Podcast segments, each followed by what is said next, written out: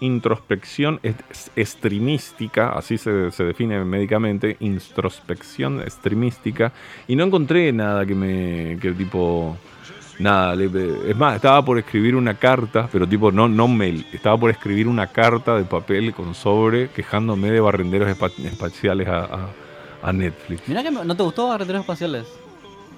O sea, estaba por escribir una carta física. Hasta ese punto, ¿eh? A ese punto, con tinta, con pluma y tinta, no con una bolígrafo cualquiera. Así de seria era mi queja. Sí, mira, bueno, te están llegando cosas raras. ¿eh? No, pero no, no, anoche vi, vimos Barrenderos Espaciales y pasa que es una película que está repleta de clichés, pero se me hace que muestra bien los clichés, está bien ejecutada la película. Está bien ejecutada, debo rescatar, debo rescatar, me gustó mucho, me, gustó mucho que, todos los personajes eh, hablen, hablen distintos idiomas de forma continuada. Muy ingenioso, una forma muy buena de, salvar esa, esa, cuestión cultural. que por lo general uno siempre se pregunta en las películas futuristas, tipo, todo siempre Estados Unidos, todo siempre Estados Unidos.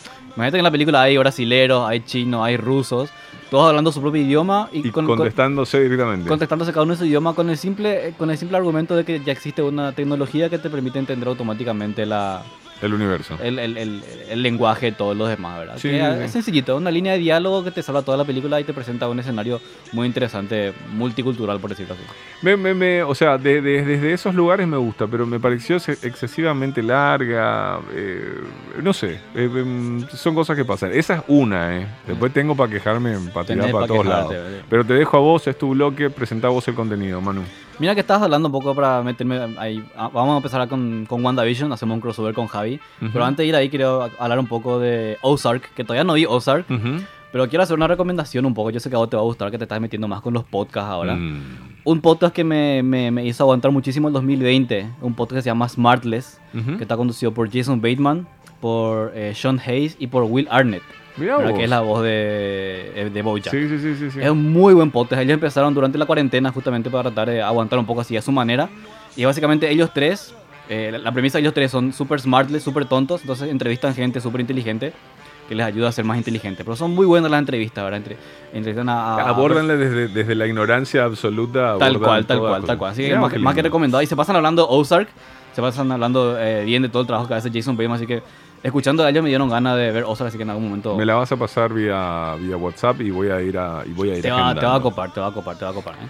Eh, pero bueno, antes de pasar directamente a lo de cine, ¿qué tal si hacemos ya nuestro crossover de WandaVision? Todos nos pusimos al día para hablar de eso y creo que nos, nos veo demasiado felices con lo que están haciendo finalmente Marvel Studios. Yo creo, mira, te, quiero eh, proponer lo siguiente. Proponeme. Eh, dejémoslo descansar a Javier y dejemos el, cross, el crossover de, de WandaVision para el final, escuchamos eso y como último contenido hacemos un crossover para las personas que no estén familiarizadas con el término, básicamente juntar dos universos, en este caso el de series y cine para precisamente hablar de, un objeto de, válido en estos dos universos, ya que Wanda y Vision son los protagonistas del mundo cinematográfico de Marvel, pero hoy tienen una serie propia en streaming en Disney Plus. Así que para escuchar ese crossover donde vamos a opinar de los tres acerca de esta serie, hay que quedarse hasta el final del programa.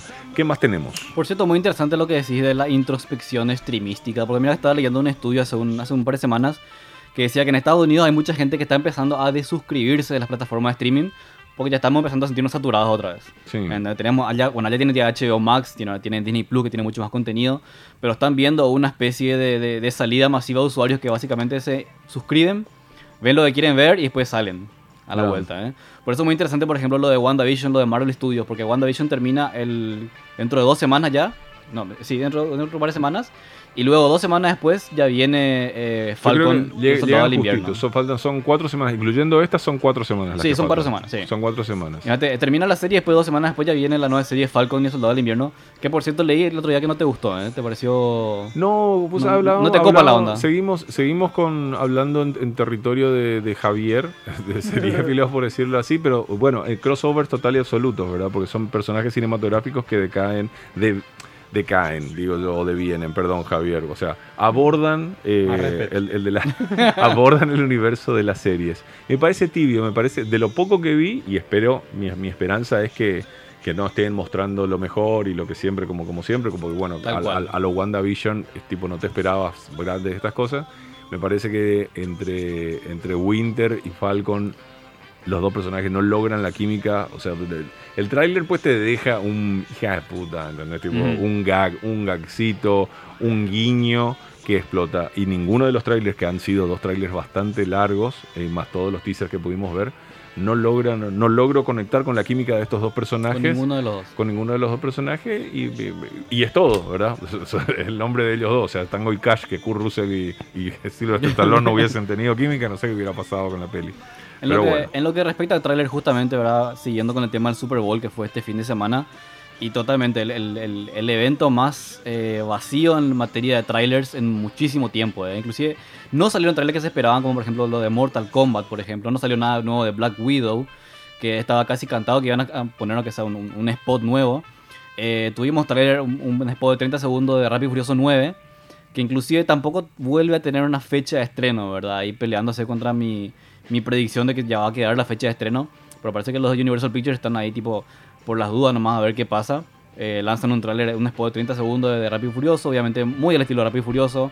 Eh, todo lo que podemos esperar de la película, explosiones de un lado a otro, un poco de nostalgia. Aunque creo que Vin Diesel no dice la palabra familia en todo el spot, que ya, ya es bastante, ya es mucho decir, ¿verdad? Salió también el spot de Old, lo nuevo de M. Night Shyamalan. Todavía no la vi, esa quiero verla. Eh, que revela un poquito la trama de la película, ¿verdad? Sin, sin entrar en muchos detalles, porque hasta ahora vos lees en todos lados y como buena película de Shyamalan, todo bien misterioso. Pero básicamente hay varios personajes en una isla.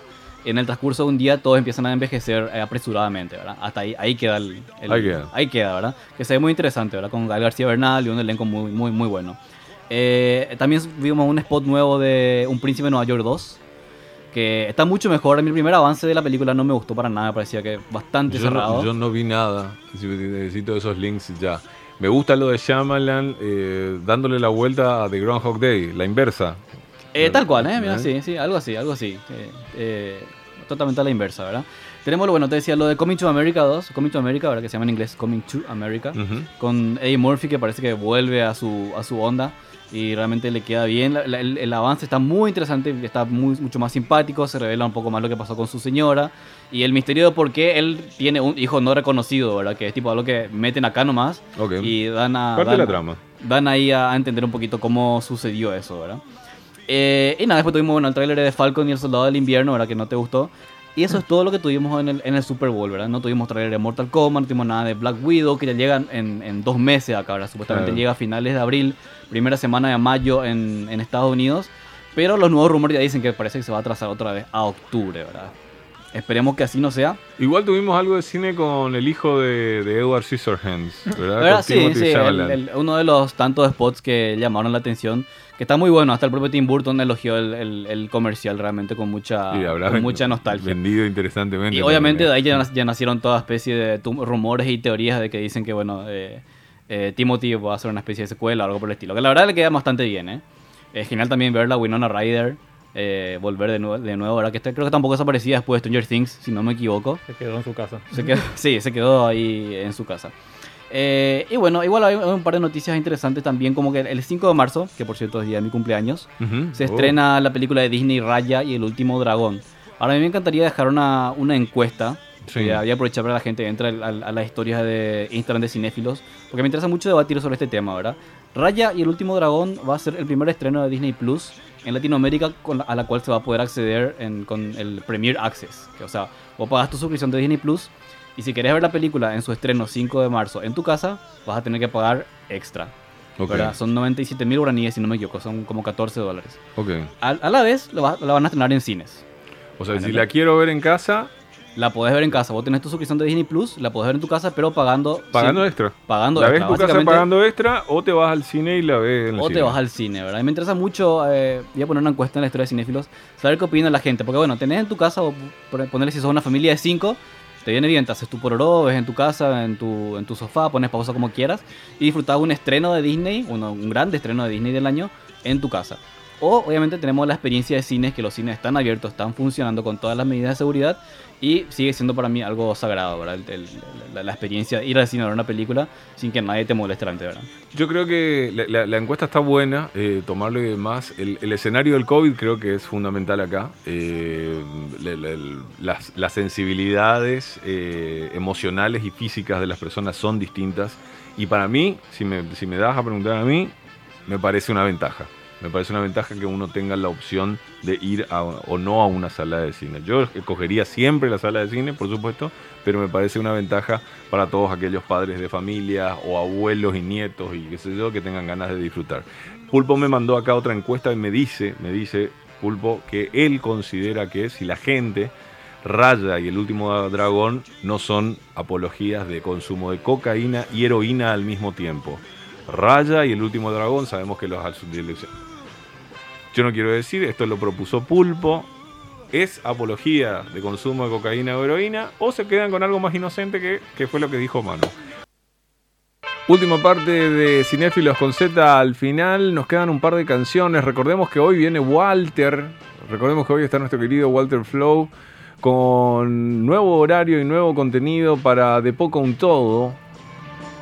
Y también en el día de hoy hacemos el primer crossover de la historia entre seriéfilos y cinéfilos hablando de WandaVision, que también, por supuesto, cubre un escenario de streaming y cinematografía. Con ustedes, señoras y señores, Manu. Así es, Raúl, pero antes de llegar a eso, un par de notas con respecto a los Lobos de Oro, ya que estamos en la semana de los Lobos de Oro. Sí. Y también, mientras yo venía a la radio, se publicó el shortlist de los premios Oscar de, varias categorías, incluyendo el de mejor película internacional, que lastimosamente no está la película paraguaya Matar a un muerto, que en mi opinión es una película que perfectamente podría haber calificado. Es una película muy linda que lastimosamente le agarró la pandemia, empezó apenas una semana después de que se estrenó el 5 de marzo del 2020 y quedó ahí colgadísima la película. Así que espero que en algún momento la gente pueda verla eh, como tiene que ser una película muy linda. Porque tenemos, por ejemplo, la película este, danesa que está dando muchísimo a hablar con Matt Mikkelsen que se llama Another Round que es una película muy buena acerca. Druk. Druk. Druk. Que imagino que significa. Es un, imagino que significa borracho, drunk. Drunk. Para la versión. Va por ahí. Que es una película muy buena acerca de un grupo de amigos eh, adultos que toman como excusa una especie de estudio científico del efecto del alcohol en su día a día, en su, su, en su trajinar diario laboral. Obviamente lo que les pasa es que están con la crisis de, de, mediana edad, de verdad, y bueno, quieren volver un poco a su juventud. Muy buena película, espectacular, Max Mikkelsen hasta el segundo final, más que recomendada. También está, por ejemplo, la mexicana eh, I'm No Longer Here, ya no estoy aquí, que está en Netflix, una película eh, muy buena que le recomiendo acerca, es una película acerca de un, de un adolescente de una tribu suburbana en México que se ve obligado a huir de México a Estados Unidos eh, por una cuestión, por un malentendido con un cartel. Es una película muy buena que, que, presenta diferentes culturas y que realmente no, no, se vio de esta manera en el cine, al menos en lo que yo, en lo que respecta a mi visión. Así que más que recomendada. Y con respecto a los Lobos de Oro, por ejemplo, obviamente tenemos, como decía Javier, las películas, eh, películas ignoradas, eh, algunas sorpresas. De entrada ya, por ejemplo, no está para nada nominada eh, Cinco Sangres de Spike Lee, que es un peliculón de aquellos que no, está totalmente ausente como película, tendría que estar como película, tendría que estar como actor, Del Roy Lindo, que por fin tiene su, su, escenario, por fin tiene su spotlight después de muchísimo tiempo. Pero sí, hay unas películas muy interesantes, como por ejemplo Nomadland de Chloe Zhao, que está dando muchísimo que hablar con, con Frances McDormand, que es una película hermosísima que retrata la vida de los nómadas en, Estados Unidos. Ahora le toma Frances McDormand, pero está contada desde el punto de vista de, de, los nómadas y cuenta con muchos, eh, muchas personas reales que tienen este estilo de vida para contar su historia. Así que tenemos el personaje de Frances McDormand en la película, ella obviamente personaje ¿Cómo se llama la película? Nomadland. Nomadland. Tierra de nómadas. Va a llegar a los cines acá, para la, gente que por suerte va a llegar antes de los Oscars, que hay que recordar que van a ser recién en abril. Pero eh, muy linda película. Después tenemos Mank de David Fincher, por ejemplo, que a mí no me llamó mucho la atención. Eh. Pero está interesante desde el punto de vista histórico, ¿verdad? Para tener su visión de lo que fue el relato y la realización de, Ciudadano Kane, más que nada la escritura de guion. Pero como película en sí, para época de premiación, es tipo esa película que sabes que va a estar nominada porque tiene que estar nominada nomás. No porque realmente aporta algo súper valioso. Lo mismo me pasa, por ejemplo, con el The Trial of the Chicago 7 eh, de, de, Aaron Sorkin, que me parece una película que tendría que haber sido una miniserie, tipo de 10 capítulos. Es una historia súper interesante, un caso súper eh, jurídico súper bueno, pero no da como película. Eh, pero después tenemos, por ejemplo, Promising Young Woman con Karen Mulligan, que es un peliculón de aquellos que te va a volar la cabeza. Lastimosamente también llega acá recién en marzo. Pero Carrie Mulligan interpreta a una chica que básicamente eh, toma como eh, misión personal este, seducir de una forma tramposa, vamos a decirle entre comillas, a los hombres en bares, básicamente para revelar su verdadera este, identidad este, eh, creepy. Básicamente ella se va a los bares de noche, se hace pasar por borracha para esperar que los tipos le quieran levantar y quieran aprovecharse de ella, ¿verdad? Después ella les pone. Muy buena película, realmente espectacular, Carrie Mulligan, que está ahí como, eh, como mejor película y ella también como mejor actriz.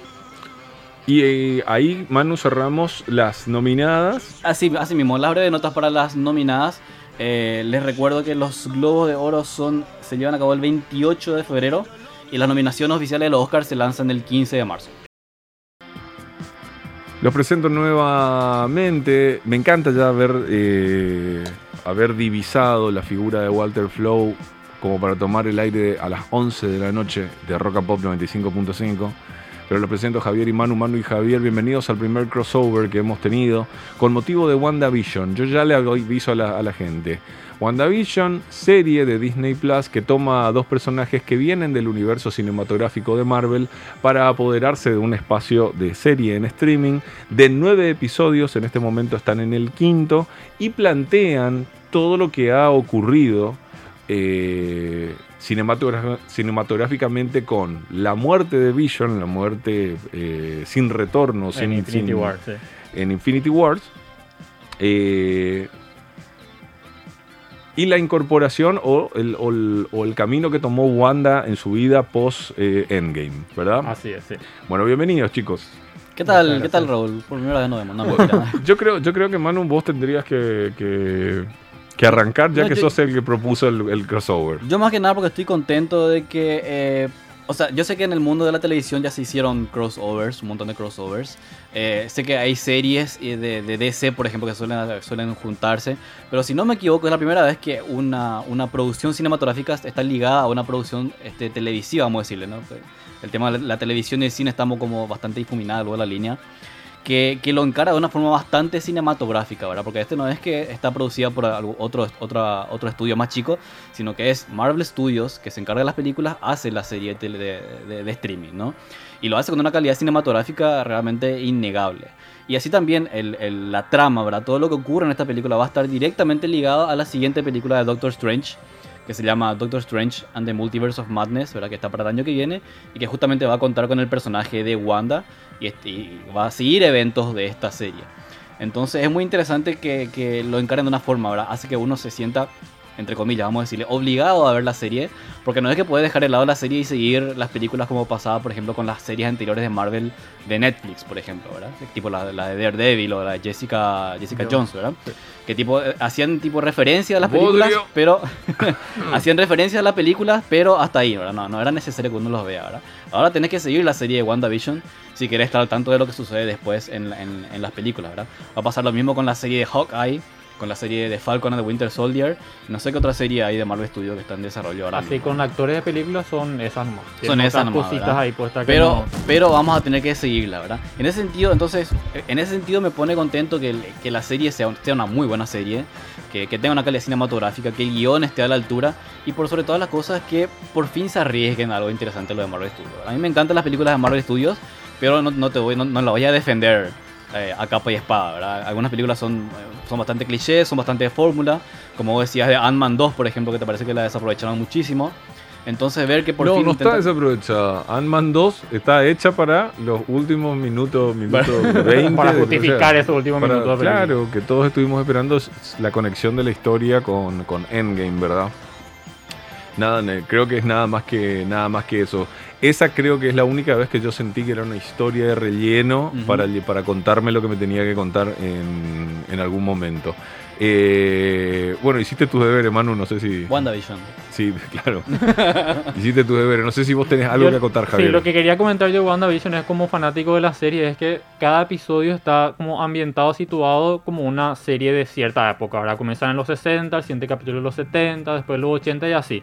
Entonces, para alguien que vio, no sé, I Love Lucy, Bewitched, todas estas series viejas, Full House, compañía, Leave It to Beaver, o sea, hay un montón de referencias en cuanto a estilo de la filmación, estilo del vestuario, todo que manejan así, pero a la perfección. Inclusive la voz de repente de, de Elizabeth Olsen, que de no los habla personajes. sí, de los porque en- en, el personajes, primer sí. capítulo, que es muy de los 50, en comparación con los siguientes capítulos, ella cambia el tono de su voz. Claro, o inclusive cuando, cuando Wanda como que se quiebra y vuelve su, su acento de, de Sokovia, ¿verdad? Que es su voz normal, vamos a decir entre comillas, y no este acento de, de televisión y perfectito con el que le vemos. La verdad que muy bien lograda, estoy obsesionado, fascinado. Y nos quedan todavía cuatro episodios para ver cómo, cómo cierran y justifican todos los desastres, inclusive otra unión al universo de películas de, de, de X-Men que sucedió en el capítulo Tal cual, en final el, de en el esta capítulo aparece eh, Evan Peters, ¿verdad? Que interpreta a Quicksilver, pero del universo X-Men. Obviamente ahí ya saltaron todas las teorías, todos los rumores, todo lo que quiera. Que por eso me pareció muy, me pareció muy simpático. Que bueno, sabemos que en internet es eso, ¿verdad? Vos termina una serie y, Y todos empiezan a. Vos, vos buscas YouTube teorías, rumores, vas a encontrar miles de videos, ¿verdad? Pero en una entrevista, la, creadora, o sea, la, la productora de la serie. Le dijeron, eh, el entrevistador le dice, "Mira, yo no quiero meterme en teorías y cosas así.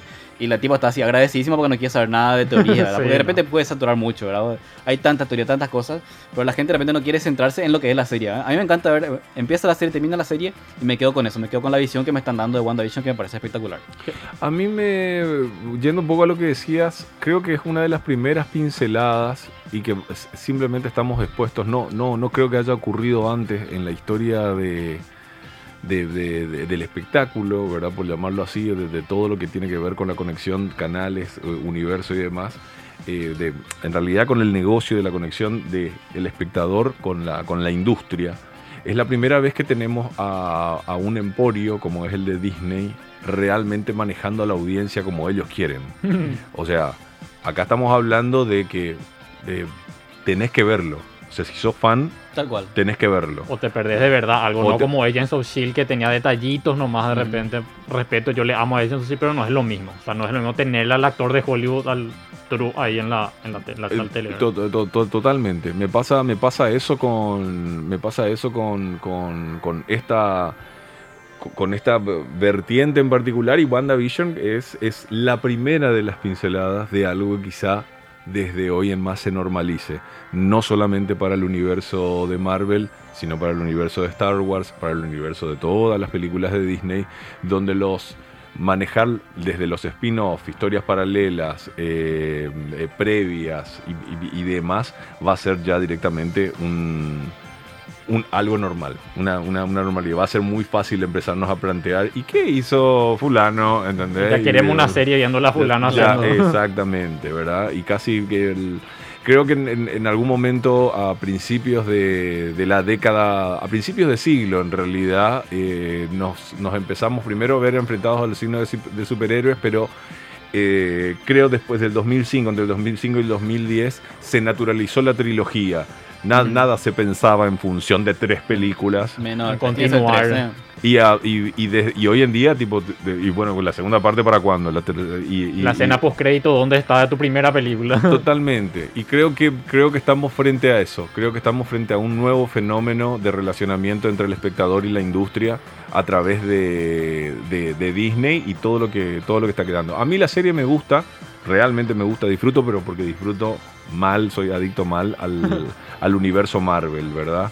Y sabiendo que quedan nada más que cuatro episodios de los nueve, creo que ya, ya, ya se tiene que venir medio cerrando ahora Mm. el, el arco de acción de, de ver a esta a esta Wanda que claramente necesita un terapeuta eh, urgente. Esto viene, esto viene mismo de los cómics, o sea, el, el arco en el que está inspirado, esto se llama House of M, en el que justamente Wanda básicamente eh, Se rompe. Se, se le rompe, ¿verdad?